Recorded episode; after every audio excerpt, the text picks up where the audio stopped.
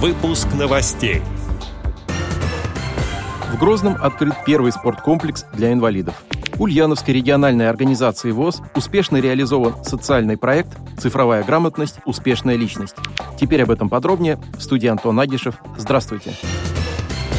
Культурно-спортивный реабилитационный центр Ульяновской региональной организации ВОЗ подвел итоги успешной реализации социального проекта «Цифровая грамотность. Успешная личность», поддержанного Фондом президентских грантов. Данная инициатива была нацелена на социально активных людей с инвалидностью по зрению, которые не владеют даже элементарными базовыми навыками компьютерных технологий. Этот проект помог инвалидам по зрению оставаться активными участниками жизни, качественно и с интересом использовать свое время, сохранить остаточные трудовые возможности. Ходе проекта специалисты Ульяновской «Эровоз» закупили специальное оборудование и провели обучение для людей с инвалидностью по зрению из города Ульяновска. В дальнейшем данным оборудованием будет оснащен класс компьютерных технологий в помещении КСРЦ Ульяновской организации ВОЗ, где по записи будут формироваться группы на обучение. Для организации обучающих курсов были закуплены ноутбуки и смартфоны с голосовыми программами экранного доступа. За время реализации проекта обучено 35 инвалидов по зрению. Ходе курсов слушатели получили необходимые знания для работы с ноутбуком или смартфоном, для активного применения социальных сетей и онлайн-сервисов, поисковых систем и электронной почты, а также узнали, как сделать онлайн-заказ в магазине и аптеке, оплатить услуги ЖКХ.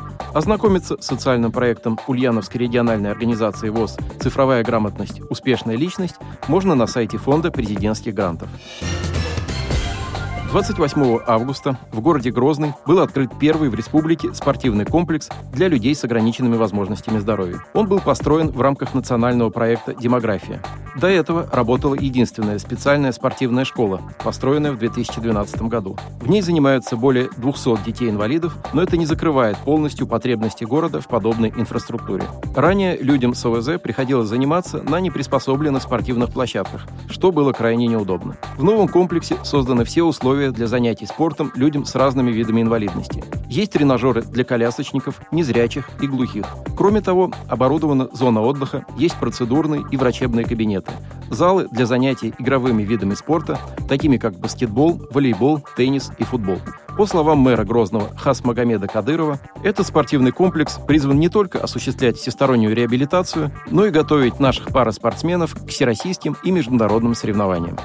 Отдел новостей «Радиовоз» приглашает к сотрудничеству региональной организации. Наш адрес – новости собака радиовоз.ру. О новостях вам рассказал Антон Агишев. До встречи на «Радиовоз».